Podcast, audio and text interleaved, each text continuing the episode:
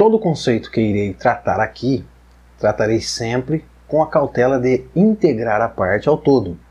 E que essas partes, elas não estão em hipótese alguma desconectadas. Ou seja, o ambiente, ele afeta a parte, e a parte, obviamente, afeta o ambiente sempre. Traduzindo essa ideia para o comportamento humano, o homem, ele afeta o ambiente e o meio ambiente afeta o homem. Sempre existirá essa reciprocidade. Porque em verdade não existe a separação. Quando nós formos falar de comportamento social, implica em falar envolvendo esse termo holístico de realidade, que consiste em integrar as partes ao todo de maneira que é impossível de se separar. Para essa questão, os antigos sábios tibetanos eles já diziam sobre o problema da heresia da separatividade que trazia na vida social. Porque nós, de forma geral, sempre fomos condicionados a olhar o outro, o mundo e eu como coisas separadas, distintas umas das outras, mas, felizmente, com o advento da física quântica atual, os cientistas estão cada vez mais evidenciando que a separação é uma heresia. A separação, ela é uma ilusão. Coisa que os nossos antepassados, eles já conheciam essa questão muito bem. Contextualizando tudo isso que foi dito, né, o que eu quero trazer aqui é justamente essa ideia de competição versus colaboração. Qual desses dois sistemas eles melhor encaixam em nossa raça? Nós somos competidores por natureza, como defende, por exemplo, o psicólogo Jordan Peterson, ou nós somos cooperativos por natureza, como explica, por exemplo, o biólogo Jeremy Griffith. A primeira questão para isso, né, para que nós possamos refletir, é: o que nos une? É a competição ou a colaboração? A resposta mais honesta para essa questão você já deve saber. Mas vamos refletir um pouco mais sobre isso, maneira que toda a nossa ideia aqui ganhe mais solidez e onde até o final nós possamos enxergar essa questão de uma forma mais objetiva, talvez. A primeira coisa que nós devemos diagnosticar é que nós, seres humanos, somos seres sociáveis. Nós somos seres que dependemos do outro para que a nossa existência seja possível. Conviver em sociedade, formar grupos, tribos, etc., tem a ver com a nossa sobrevivência. Diga-se de passagem que hoje não se tem muitas dúvidas que nós chegamos até aqui graças à união, colaboração e cooperação de nossos antepassados. E desde então, nós continuamos a pertencer a grupos, seja este grupo qual for. Percebe? Então conviver com os demais é uma necessidade. Uma pessoa sozinha, largada e pelada, né, numa ilha, sem nada, sem ninguém, obviamente ela morrerá em pouco tempo. Por quê? Porque ela estará vulnerável a toda a sorte das intempéries da natureza ou de algum outro animal faminto disputando por espaço. Então lembre-se, nós somos fortes realmente quando nós estamos em grupos e você não conhecerá a história de nenhum, nenhum ser humano que construiu verdadeiramente alguma coisa sozinho. Nós nunca fomos capazes de construir nada sozinhos, nem pensamentos, porque nós pensamos baseado em pensamentos que foram pensados para nós. E toda a fenomenologia do comportamento humano tem se estendido através dos relacionamentos e trocas de favores, desde os homens das cavernas e, obviamente, se tornando cada vez mais evidentes em nossos dias atuais. Basta você observar essa questão de forma honesta. Então, para fixar na mente, nós somos seres que só podemos garantir a nossa existência quando nós vivemos ou convivemos com os demais da mesma espécie. E é por isso que você precisou, por exemplo, dos seus pais para te fazer no sexo e depois de um hospital onde o médico ajudou você a nascer. Depois você precisou daquela roupinha que você ganhou de presente da sua tia, que comprou na loja, que encomendou da costureira, que por sua vez comprou a linha lá da venda do seu João, esse que aproveitou para comprar do viajante. Você percebe que é um processo em cadeia? E esses processos eles estão acontecendo o tempo todo na vida de cada um de nós. E graças a isso, você pode garantir um pouco da sua vidinha linda, maravilhosa e saudável, percebe? Alguém precisou de fato dedicar parte da vida dela para que você estivesse aonde você está hoje. Alguém teve que trocar as suas fraldas, colocar comida papazinho na sua boca, te ensinar a andar. Você precisou de muitas outras pessoas para compreender o mundo e viver as experiências que você vive hoje. A vida de cada um de nós, sem exceção, é possível porque nós fazemos parte de uma comunidade, de uma comuna, de um todo, que muitas vezes está além da nossa compreensão até mesmo, mas que é imprescindível para o nosso processo de compreensão daquilo que nós somos. Se não houvesse muita gente envolvida no transcorrer da sua vida, da minha vida, da nossa vida, seria muito difícil a nossa sobrevivência. Porque quer queira ou não, nós somos, como já dito, seres sociáveis. Nós dependemos dos outros, assim como, obviamente, eles dependem de nós também. Na verdade, nós nem somos um corpo isolado. Nós somos células que fazemos parte de um corpo chamado sociedade, que seria o corpo social. E nessa questão, eu me lembro sempre do conceito do Dr. Bruce Lipton, quando ele diz: Você não é uma só pessoa. Você não é uma pessoa. Você é uma comunidade composta por 50 trilhões de células governadas pela sua mente.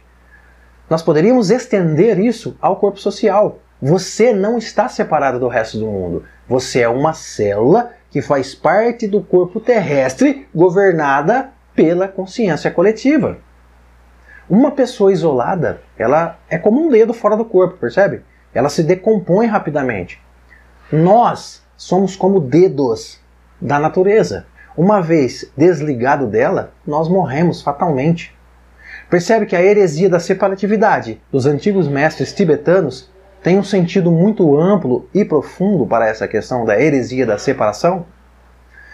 Sabendo uma vez por todas que nós somos seres sociais e nenhum filósofo, sociólogo, antropólogo, historiadores e afins tem a menor dúvida sobre isso, Vamos para a segunda questão, que dá mais substancialidade à ideia, se nós somos competidores ou colaboradores. Para entender essa ideia de forma bem prática, vamos pensar primeiro num plano de construção, porque a sociedade, você concorda comigo? Ela é uma construção de muitas coisas. E falando em construção, o que nós poderíamos relacionar a ela? Então vamos lá, primeiro, a construção ela é, como já dito, a união de coisas diferentes. Segundo, a construção ela é harmonia dessas coisas diferentes. Terceiro, a construção ela é bom gerenciamento de coisas diferentes. Quarto, a construção ela é a justa posição de coisas diferentes.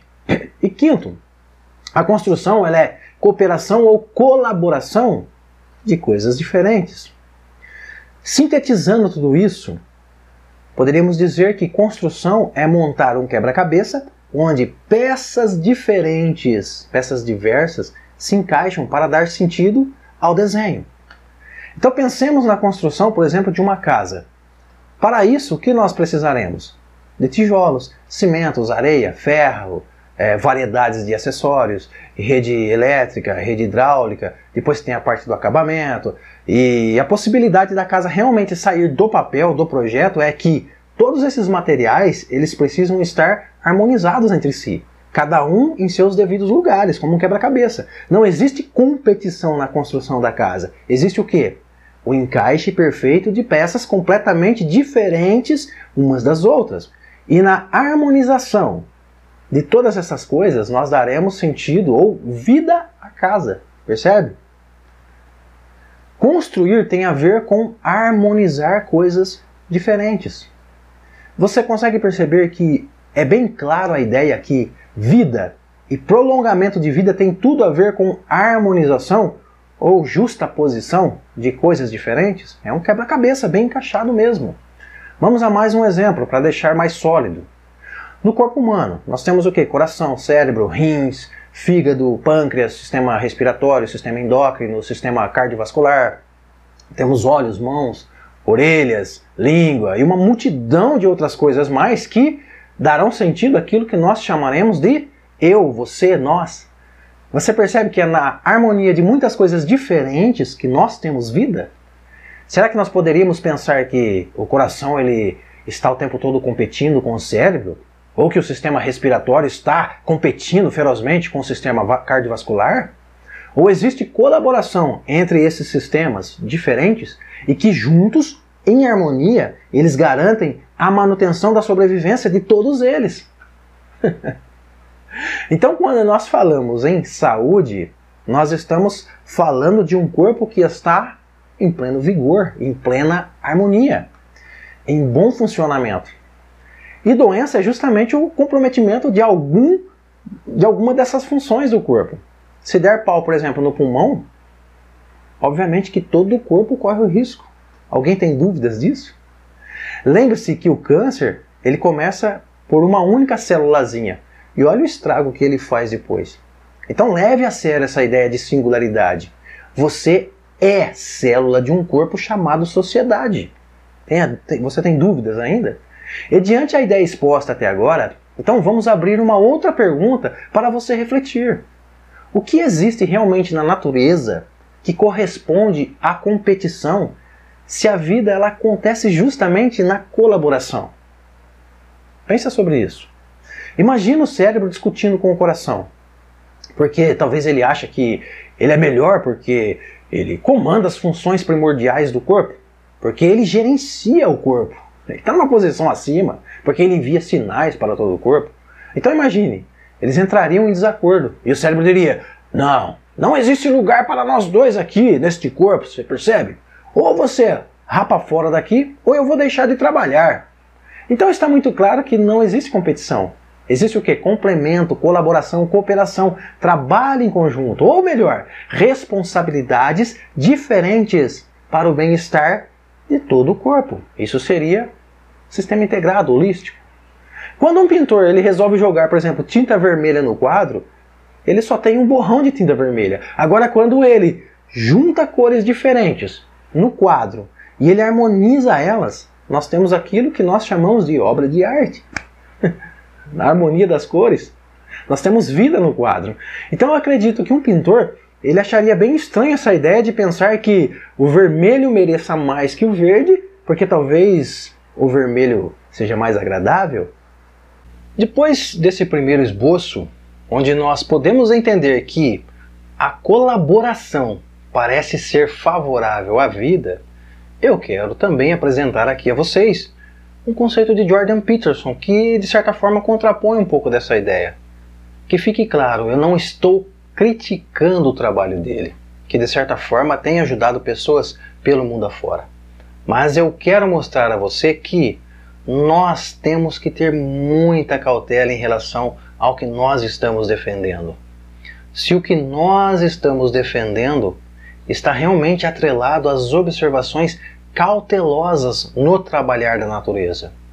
Ou se talvez nós não estamos atentos quanto à atenção honesta. E por não estarmos atentos com, com relação à atenção honesta, nós acabamos por criar uma série de narrativas baseado em dogmas. E nós acabamos por não perceber isso, porque isso acontece e é muito sutil. Você tem que estar muito atento, muito consciente. Enfim, o psicólogo Jordan Peterson baseado obviamente em seus estudos, ele vai dizer que o processo de hierarquia social faz parte da natureza humana, porque a hierarquia é da natureza. E ele usa o seu famoso exemplo das lagostas. E por que ele vai usar o exemplo das lagostas? Porque ele vai dizer que elas existem antes mesmo da existência dos dinossauros. E para dar mais ênfase na sua ideia sobre as lagostas, ele vai dizer que o processo hierárquico existe até mesmo antes da existência das árvores. De certa forma, a hierarquia ela faz parte sim do processo de construção da vida. Eu particularmente não tenho a menor dúvida sobre isso. Os hermetistas eles já diziam sobre isso. Mas acontece é que a maneira que nós entendemos por hierarquia é bem contraditória à hierarquia natural. E eu vou explicar melhor isso para você mais adiante no vídeo. Aguarde. Enfim, Jordan Peterson ele vai dizer em seus discursos que, através da observação do comportamento das lagostas, nós podemos chegar a conclusões que pessoas vencedoras são as pessoas que melhor se adaptam ao ambiente. Em outras palavras, são as pessoas que aprendem a lutar, ou melhor, a competir num sistema onde a natureza compete por si. Melhor dizendo, na ideia de Jordan Peterson, sociedade em formato de pirâmides, onde existe vencedores e perdedores, é completamente natural e não há muito que se possa fazer sobre isso, porque é da natureza. E de onde ele vai tirar toda essa ideia? Aí é que vai entrar o quesito aí as questões das lagostas, da observação das lagostas. A lagosta ao competir por espaço, ela mantém a sua postura ereta, com o peito à frente, e essa postura mantém a lagosta num patamar de domínio. E observou-se também que as lagostas derrotadas, elas assumem justamente a postura inversa, a postura mais encolhida, mais cabisbaixa, aquela postura de derrotado mesmo, aquela postura definhada, né? E lagostas que mantêm esse tipo de posturas, elas tendem sempre a ser derrotadas nas disputas. Então Peterson, ele vai complementar que o motivo desse tipo de comportamento das lagostas está relacionado à produção de serotonina. E que quando as lagostas com postura encurvada, definhada, elas são estimuladas a produzir serotonina, elas voltam a tomar a postura ereta, o que faz com que elas assumam posições mais elevadas nas disputas territoriais. Poderíamos aprofundar nessa questão dos estudos sobre as lagostas e entender que a produção de hormônios e a associação a eles ao comportamento não só está ligado às lagostas, mas em todo o reino animal. Inclusive, as células do nosso corpo reagem de forma muito semelhante. Elas se abrem para bons nutrientes e se fecham para coisas nocivas. É o velho conceito freudiano. Nós fugimos da dor e corremos de braços abertos para o prazer. Alguém tem dúvidas disso? Falando em termos neurocientíficos para essa questão, o fenômeno que acontece com as lagostas me parece ter muito dos gatilhos simpático e parasimpático, que está ligado ao que? As funções primordiais do instinto de praticamente todos os seres vivos, incluindo nós, seres humanos. Então o que acontece com as lagostas não é uma exceção, é uma regra. Se você analisar a postura corporal, por exemplo, de uma pessoa alegre e de outra triste, você vai notar claramente diferenças. Ou seja, a nossa postura depende do nosso humor. E isso não está, como dito, presente somente nas lagostas, mas em todos os seres vivos. Ficou claro? Então, estudar o comportamento das lagostas, obviamente, tem muito a sua valia, porque, por exemplo, ao estudar as lagostas, descobriu-se que elas também sentem dores e são bem conscientes das coisas. Em alguns países até colocaram regras de como cozinhar as lagostas, em respeito justamente aos direitos desses tipos de seres. A questão aqui é que Jordan Peterson ele quer trazer o comportamento das lagostas para as questões do comportamento humano e, por fim, comportamento social. Por quê? Humanidade e sociedade, ou humano e sociedade, é um só corpo, como a gente já vem dizendo no transcorrer do vídeo. Mas agora não me parece que lagostas elas vivem em comunidade, como por exemplo cardume de peixes, formigas, abelhas. E eu acredito que se você vivesse isolado, você precisaria muito de estar bem atento, porque a sua própria natureza iria exigir demais de você a sua postura ereta. Mas nós não vivemos como lagostas. Embora sim produzimos serotonina e isso está ligado à autoestima e melhores posturas corporais, eu não tenho dúvidas, eu não sei se nós deveríamos nos comparar com lagostas, porque nós somos como cardumes de peixes, somos como enxame de abelhas, formigas. Viver em grupos é uma condição natural. Agora, criar hierarquias nesses grupos também, de certa forma, é natural. E agora você vai compreender o conceito de hierarquia observando essas espécies que convivem em grupos, como nós seres humanos, que seria o caso das abelhas, da formiga. E você poderá compreender que as hierarquias naturais não tem nada a ver com sobrevivência do mais forte. As competições acirradas por espaço acontecem entre seres de espécie diferente e não de mesma espécie. No entanto, competição entre seres da mesma espécie é contraditório quando se trata em animais que vivem em sociedade. Lembre-se da primeira pergunta que eu fiz no começo do vídeo. O que nos une? O enxame de abelhas funciona em sistema, obviamente, de hierarquias, porque existe lá a abelha rainha, existe os zangões, existe as operárias. Mas você percebe que é um corpo onde as atribuições de cada uma das abelhas são em função do enxame e não de quem é ou não vencedor?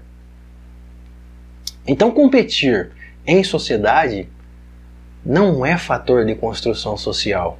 É acreditar que você está isolado do resto do mundo. É acreditar que você está isolado das demais pessoas. Então, o entendimento do que é hierarquia, ele precisa ser mais apreciado. Porque nós precisamos desconstruir esse sistema egocêntrico e desenvolver um sistema integral que está em pleno acordo com a natureza e com a nossa natureza. A maneira com que se aborda o termo hierarquia e que somos naturalmente feras indomáveis, que nascemos para lutar por espaço, é uma crença. E uma crença desonesta. Porque a nossa natureza primitiva ou a natureza instintiva não é essa, como diz o biólogo Jeremy Griffith, que estuda o comportamento humano há quase meio século. E nessa questão existe uma ideia simplória, bem acentuada, até mesmo por Jordan Peterson, que, que fala que se você distribuir todo o dinheiro do mundo por igual para todas as pessoas do mundo, pouco tempo depois você terá pessoas ricas e pessoas pobres. Porque tem aquelas que sabem administrar dinheiro né, no sistema hierárquico, e aquelas que não sabem. Esse exemplo é perfeito. E eu estou, de certa forma, de acordo com ele, mesmo sendo ele bem superficial. Agora, isso seria definição para dizer que nós somos naturalmente competidores e que não tem muito o que fazer sobre isso? Ou seja, nós podemos associar vencedores como aqueles que têm mais dinheiro e perdedores como aqueles que não conseguiram chegar lá? realizar os seus sonhos? A meritocracia é fator natural, como diz Jordan Peterson. Veja sua frase. O fato de existir um pequeno número de pessoas muito mais bem-sucedidas do que outras não nos permite deduzir que a cultura tenha de fato oprimido alguns e privilegiado outros. Jordan Peterson. Você percebe que a forma de entender a sociedade é baseada em quem tem mais dinheiro, e num sistema hierarquizado, onde todos buscam pelo dinheiro para, enfim, consumir bens, né? Obviamente quem tem são melhores competidores. Mas isso é uma crença, porque o foco social está voltado a consumo. E para consumir é preciso o quê? Ter dinheiro. Então essa competição não é baseada num fator natural, mas sim conceitual. Há exemplo de distribuir por igual o dinheiro do mundo para todas as pessoas. Vamos aqui entender um pouco de forma mais elaborada essa ideia. Por exemplo, se eu distribuir tinta e pincel para todas as pessoas do mundo, alguns irão pintar belas obras de arte e outros não irão nem saber o que fazer com a tinta e o pincel. A conclusão que nós podemos chegar: os artistas são vencedores. Ou se eu der bolas oficiais da Copa do Mundo para todo mundo. Alguns serão ótimos jogadores e outros não saberão nem o que fazer com a bola. A conclusão que nós podemos chegar é que os jogadores de futebol chegaram lá, são vencedores. Ou se eu der receitas de bolo para todo mundo, alguns farão bolos deliciosos e outros estragarão completamente a receita. A conclusão que nós temos é que os confeiteiros são os vencedores. Agora, isso realmente é um sistema de hierarquia ou algum tipo de conceito cultural criado pelos seres humanos.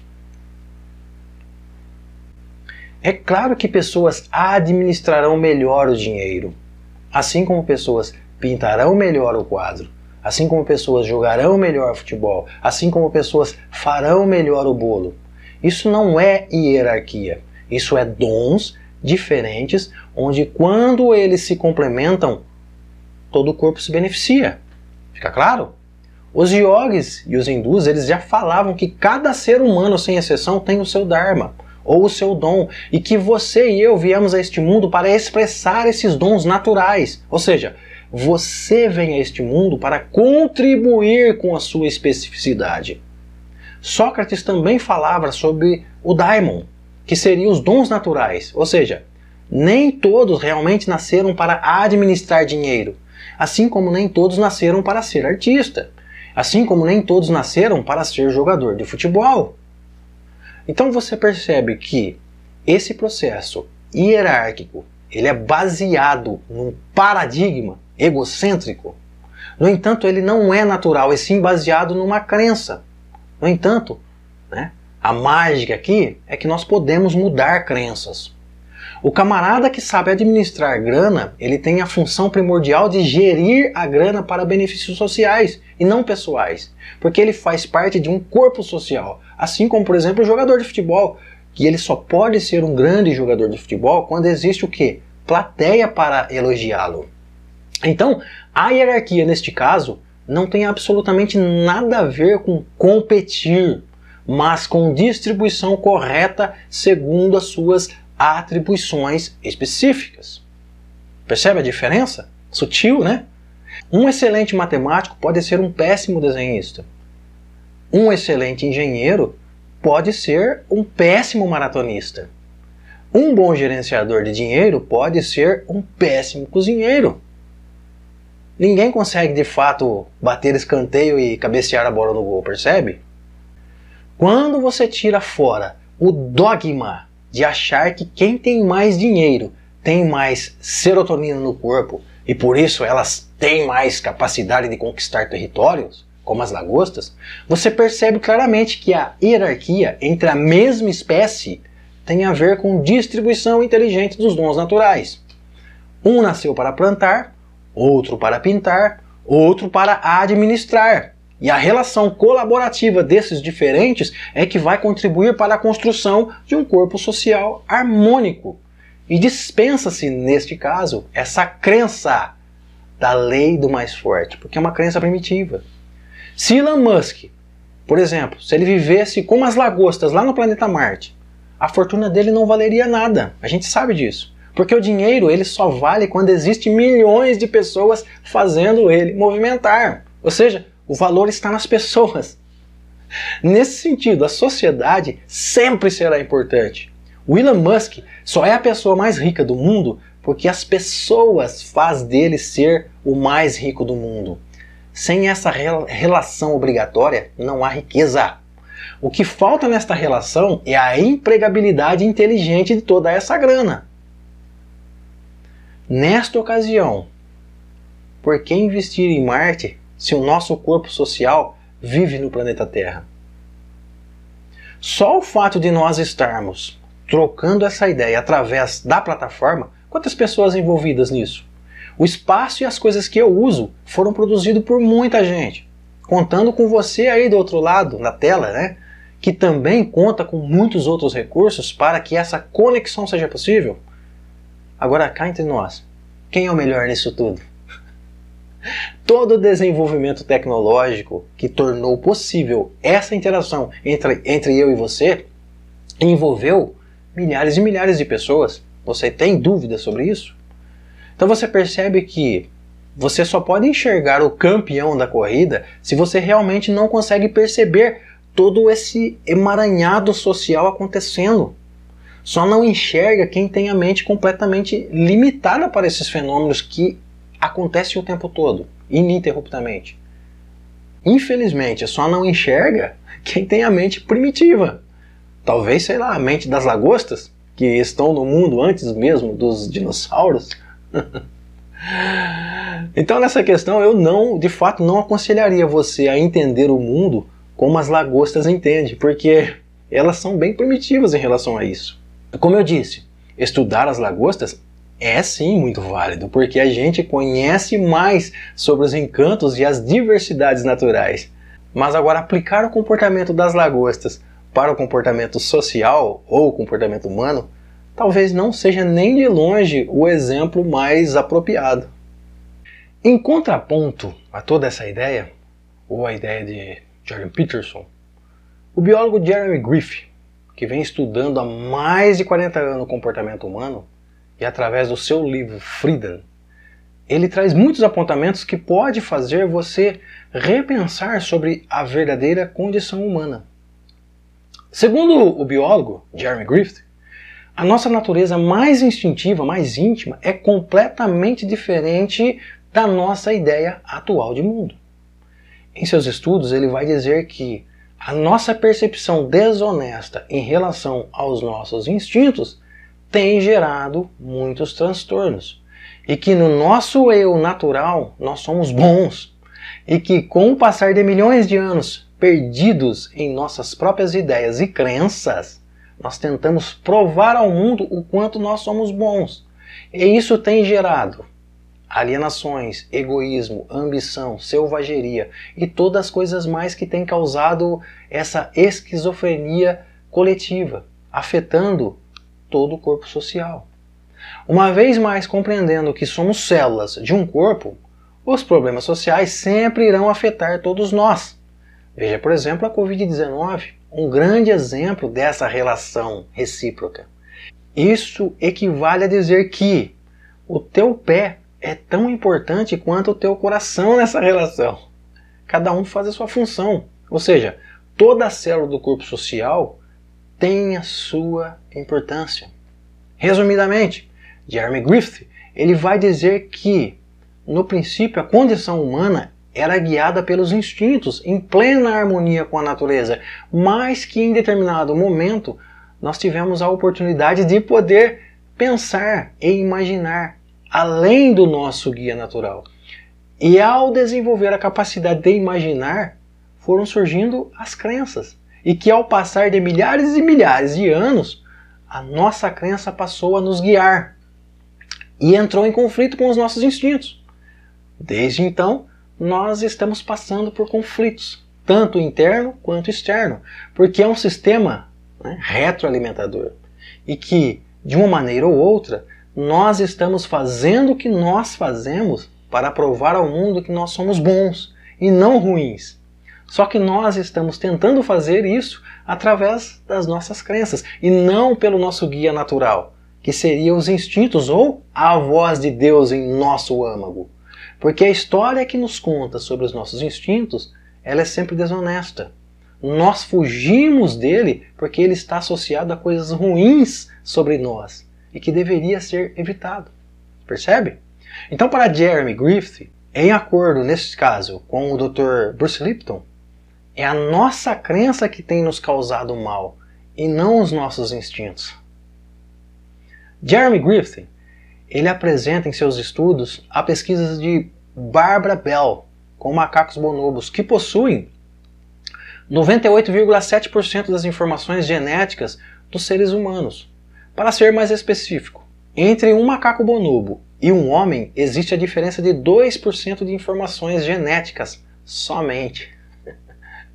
E uma vez usando de preceitos científicos para demonstrar coisas interessantes sobre a nossa espécie, como exemplo lá da explicação científica das lagostas de Jordan Peterson, eu acredito que usar os estudos dos macacos é bem interessante, porque primeiro, Charles Darwin foi um dos primeiros a sugerir que nós viemos dos macacos, citado ainda por Jordan Peterson. E segundo, mais essa descoberta genética entre a nossa espécie e a dos bonobos. E eu acredito que talvez os bonobos eles pudessem sim ser mais adequados para falar sobre os nossos instintos do que as lagostas. E nós vamos entender o porquê. Primeiro, porque a ciência ela adotou os estudos de Charles Darwin de que é provável que nós viemos dos macacos. Falando em Darwin, vamos abrir um parênteses aqui.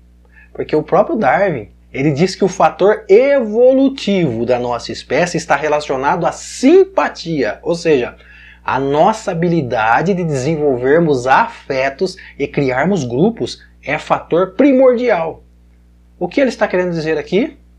que a nossa evolução está majoritariamente relacionado à cooperação e não competição. Fecha parênteses. Agora, segundo também, porque em consonância com os estudos de Darwin, adotado pela ciência vigente, é esta descoberta científica que nós compartilhamos praticamente os mesmos genes com os nossos irmãos mais novos, talvez, que seriam os macacos bonobos, os, que seriam os macacos bonobos, tendo a incrível diferença de 2%. Uma curiosidade é que os macacos bonobos são considerados os seres mais dóceis do mundo. Terceiro, porque os bonobos são seres que convivem em grupos e esses convívios estão relacionados à sobrevivência da espécie. Quarto, porque o comportamento dos bonobos é similar aos nossos comportamentos. Nós podemos, segundo Jeremy Griffith, ter uma pista valiosa sobre a nossa natureza instintiva através do estudo dos primatas. Afinal, não há nada melhor nesta questão comparar esses seres que ainda vivem regidos pelos seus instintos e não pela capacidade de imaginar o mundo tal como nós, ou criar crenças. e eu, nesse caso, me lembro de Neil deGrasse Tyson, uma vez ele dizendo que esses 2% de diferença nos deu a capacidade incrível de imaginar e, com isso, desenvolvermos capacidades perceptivas altamente complexas. Em outras palavras, o que de fato difere nós dos macacos é a nossa capacidade de imaginar, pensar além, não viver somente sob a égide dos instintos. E uma vez mais, a capacidade de elaborar pensamentos e crenças faz de nós o que somos.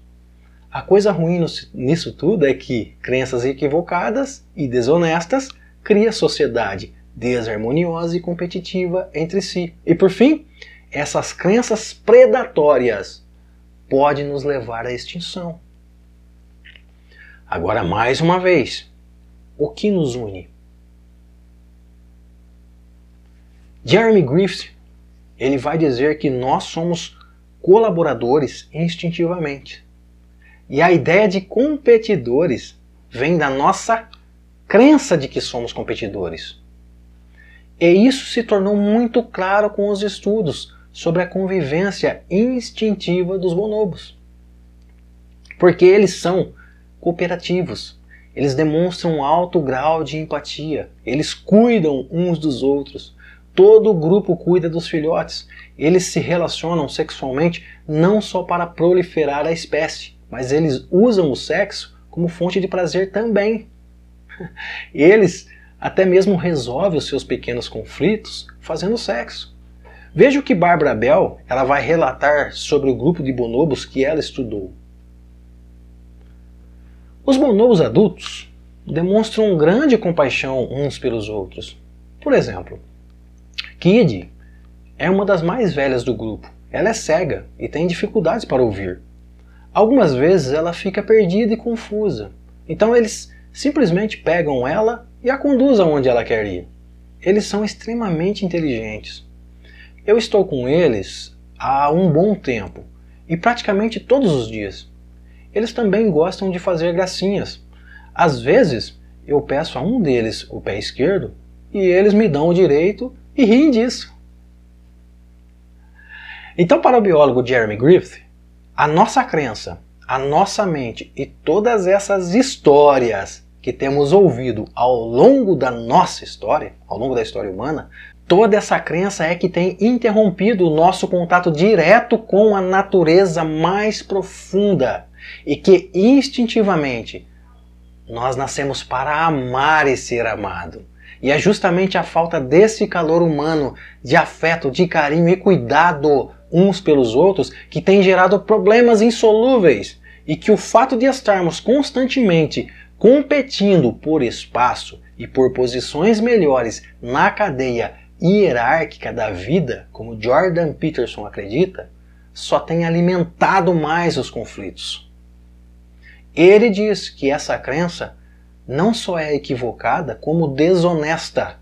Para ele, resgatar o nosso estado mais profundo de natureza é uma espécie de religação ao paraíso, ou à simbologia do Jardim do Éden. Jean-Jacques Rousseau ele também trazia um pouco desse conceito, percebe? Quando ele disse em sua famosa frase: O homem nasce bom, mas ele é corrompido pela sociedade. Ou seja, sendo nós seres sociais e que aprendemos com o meio absolutamente tudo o que nós sabemos, obviamente, se o meio está doente, nós criaremos pessoas doentes. E isso tem se retroalimentado ao longo de milhares de anos. Sociedade doente cria pessoas doentes. Platão também traz um pouco dessa ideia, dizendo que um dia a nossa espécie foi uma das que viviam em plena harmonia com o plano da perfeição. E que com o passar do tempo nós perdemos essa conexão. E atualmente o motivo dos nossos conflitos seja talvez a luta para voltar a esse estado de plenitude. Os neoplatônicos, eles também acreditavam que a essência humana ela é divina. No entanto, predisposta a fazer o bem. Em outras palavras, a nossa natureza íntima ou instintiva, ela é boa. Outra referência, no taoísmo, há uma frase que diz: quem quer conhecimento deve encher-se a cada dia, mas quem quer realmente sabedoria deve esvaziar-se a cada dia, ou seja, se livrar a cada dia um pouco mais das perturbações mentais diárias e dos dogmas que tira nós de nossa natureza e nos coloca no status da sobrevivência. Competir está associado à crença. Colaborar está associado aos nossos instintos primitivos.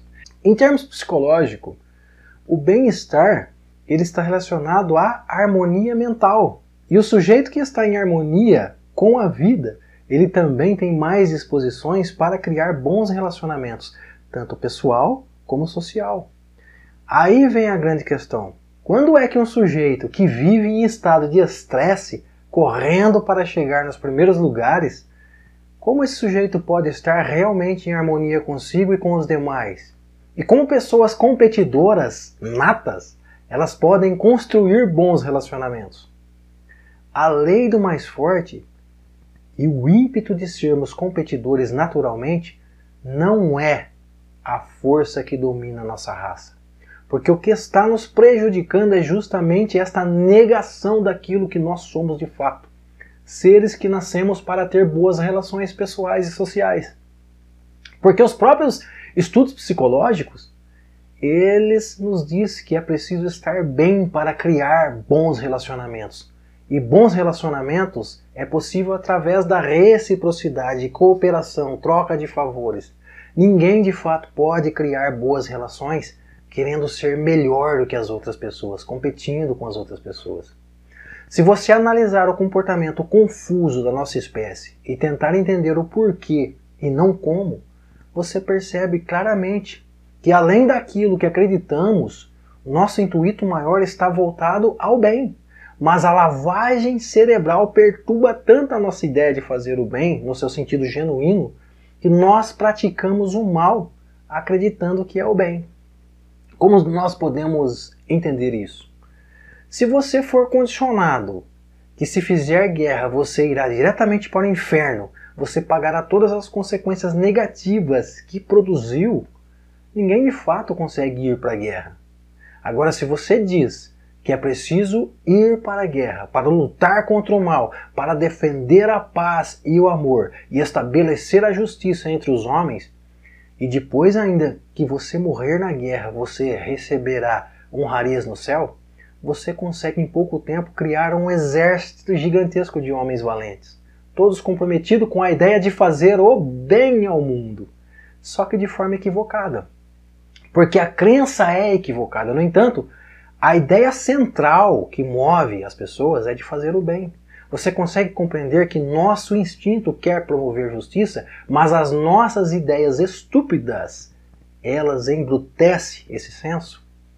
Veja que até mesmo a ideia de competição consciente no âmbito social, ela produz de certa forma harmonia.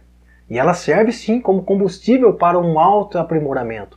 Então é claro que naturalmente nós também temos um pouco desse ímpeto de competidores. Nós usamos isso quando, por exemplo, nós empregamos é, a competição nas modalidades esportivas, onde entre o vencedor e o perdedor não existe aquela rivalidade, mas sim o que? Um reconhecimento dos esforços. É bonito você ver, por exemplo, dois caras aí trocando soco no ringue de boxe e após a luta vem aquele abraço de reconhecimento e respeito. Você percebe que é bem diferente? Agora, quando nós aplicamos essa crença na convivência social, onde existe uma pequena porcentagem de pessoas vencedoras, que são aquelas que têm mais dinheiro, e o resto sonhadoras e perdedoras, os problemas das injustiças e desigualdade só irão piorar cada vez mais. Por quê? Porque nós estamos sendo oprimidos e alienados pelas nossas próprias crenças. Agora, para concluir a nossa reflexão, eu quero chamar a sua atenção apontando também é, para os estudos do Dr. Bruce Lipton. Aqui também ele vai nos fornecer alguns estudos, experimentos científicos que estão em pleno acordo com a ideia que nós somos bons e que somos moldados pelo ambiente externo.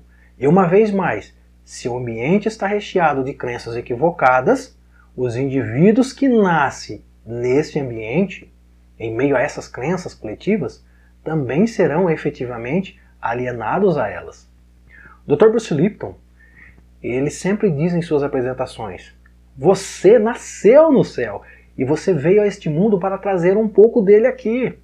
Essa ideia de que nós somos pecadores, que nós somos maus, que nós somos impuros, que nós não merecemos bom da vida, é uma piada de mau gosto que nós temos tido aprendido por gerações. O Dr. Bruce Lipton ele vai basear todo o seu estudo usando do conceito quântico de realidade, onde ele tenta mostrar o comportamento humano não separando ele do meio ambiente ou do meio de cultura, né, que está totalmente entrelaçado, de maneira tal que não se consegue separar o campo né, do indivíduo e que ambos constantemente estão se retroalimentando. Também ele vai usar muito dos, dos estudos sobre a epigenética, que muda completamente a maneira de nós entendermos como as interações entre indivíduo e ambiente estão completamente emaranhados. E que o sinal de informações e a compreensão que cada um de nós temos vem de fora do ambiente, do meio de cultura, e não de dentro. Para ele, a nossa mente não está contida na cabeça, e sim fora dela. E ela é quem governa o corpo. Nós somos uma comunidade de trilhões de células sendo governadas pela mente. E a mente por si está ligada ao campo, ou que juntos nós formamos o consciente coletivo. E esse consciente coletivo é alimentado por crenças. E nós compreendemos o mundo através dessa retroalimentação. Que crença equivocada gera sociedade equivocada. Crença em desarmonia gera sociedade desarmônica, crença predatória gera caçadores, feras indomáveis, o que não está de acordo com os nossos instintos mais íntimos, como diz Jeremy Griffith. Uma vez entendendo que a nossa mente é como um oceano e que ela está ligada a este oceano, impossível é a separação, porque nós não podemos separar ondas do oceano. A mente coletiva é como ondas de energia que não se pode separar. E nós todos comungamos dessa mente coletiva. Então o estudo científico tem cada vez mais apontado que a nossa crença tem causado mais mal a nós mesmos do que os nossos instintos. E que reconhecer que nós somos seres bons por natureza e que precisamos nos religar àquilo que nós sempre fomos, separados por crenças pode ser a grande chave mestra que nos conduzirá àquilo que nós tanto lutamos para chegar. A ideia aqui, como já dito, não é dizer que Jordan Peterson esteja errado em seus apontamentos, mas mostrar que as evidências científicas que somos colaboradores por natureza e não competidores é muito mais abrangente e evidente, concreta, e que a ideia de competir por espaço é uma crença equivocada sobre a nossa natureza. E que defender ela só nos ajudará a alimentar a mente coletiva por ideias que sempre foram alimentadas. Isso pode nos levar à extinção. Por quê? O que nos une? Continuar dizendo que nós somos competidores não é inovação, é justamente a manutenção do status quo. Observe toda a história.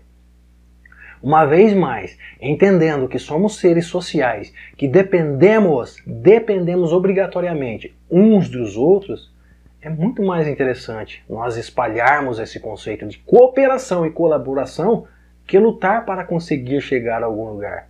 Porque lutando, de fato, nós só faremos guerra. Lutar e competir significa o quê? Separar e dividir. E num mundo onde nós precisamos nos unir para construir, eu nunca recomendaria você pensar como as lagostas, porque elas parecem viver um tipo de vida completamente diferente ao nosso tipo de vida. Enquanto as lagostas vivem isoladas, nós precisamos uns dos outros. Eu quero deixar aqui alguns documentários como referência e que eles com certeza vão reforçar a ideia que eu trouxe aqui. Experimenta assistir Encruzilhadas, Dores do Parto do Novo Mundo, Thrive, Venus Project, Zeitgeist Movement, o livro Freedom disponível gratuitamente. Bom, eu vou deixar aqui todos os links respectivos na descrição do vídeo. Enfim, pessoal, é isso o vídeo. Grande abraço, eu espero aqui ter contribuído para o teu processo de compreensão. E é claro, se inscreve no nosso canal, deixa aí um gostei, compartilhe com seus amigos, com as pessoas que se interessam por, por esse assunto. E efetivamente aí é, você pode também comentar. É isso. Grande abraço. Grato fui.